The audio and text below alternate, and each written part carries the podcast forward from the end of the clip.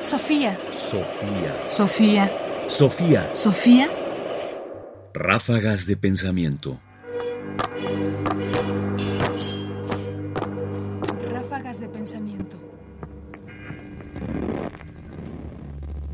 El testimonio de Piotr Stepanovich.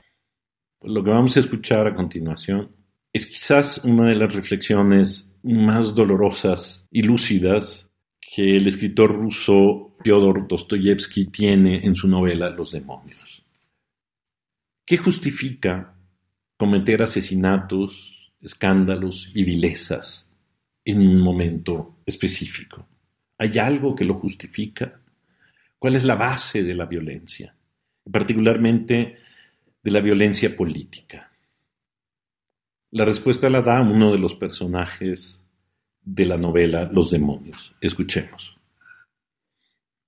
El primer plano lo ocupó Piotr Stepanovich, la sociedad secreta, la organización, la red. A la pregunta de por qué se habían cometido tantos asesinatos, escándalos y vilezas, contestó con vehemente precipitación. Para sacudir los cimientos de la sociedad y todos sus principios, para amedrentar a todo el mundo y sembrar por todas partes la confusión, de modo que cuando la sociedad enferma, abatida, cínica e incrédula, pero con una ansia infinita de seguir una idea rectora y dotada de instinto de conservación, esté a punto de desmoronarse, podamos tomarla en nuestras manos, levantando la bandera de la insurrección y contando con el apoyo de toda una red de quintetos que, mientras tanto, habrán estado actuando, reclutando nuevos miembros y sondeando todos los recursos prácticos y todos los puntos débiles susceptibles de ser atacados. Fyodor Dostoyevsky, Los demonios. ¿Cuántas veces hemos escuchado esta respuesta?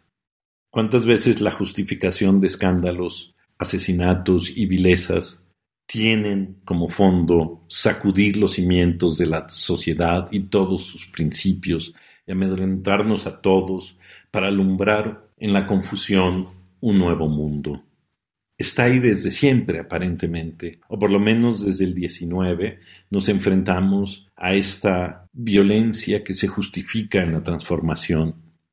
Dostoyevsky toma distancia, y al exhibirlo en una sátira donde los personajes son frívolos, y carecen, digamos, de sustento, son aristócratas desocupados que no hayan otra cosa que hacer más que pretender cambiar el mundo, la respuesta de Dostoyevsky es justamente que esta justificación carece de fondo, es vacía, no solo porque no lleva a la transformación, sino porque simple y sencillamente destruye sin transformar, es pura violencia.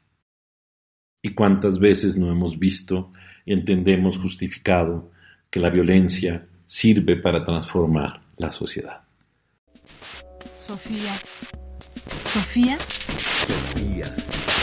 Sofía. Sofía. Radio UNAM presentó Ráfagas de Pensamiento. Más información en la página ernestopriani.com.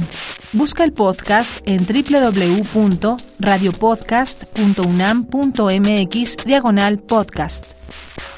Comentarios: Ernesto Priani Saizó.